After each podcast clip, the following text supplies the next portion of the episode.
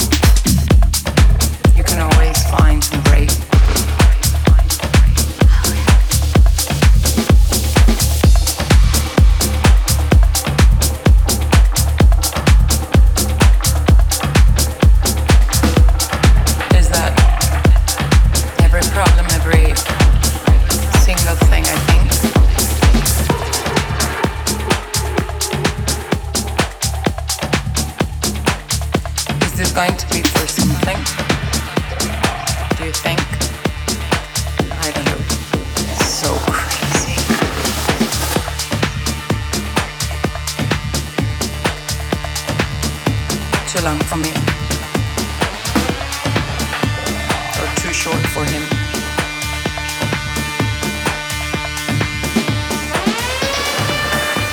I was just like, I would just like to say that.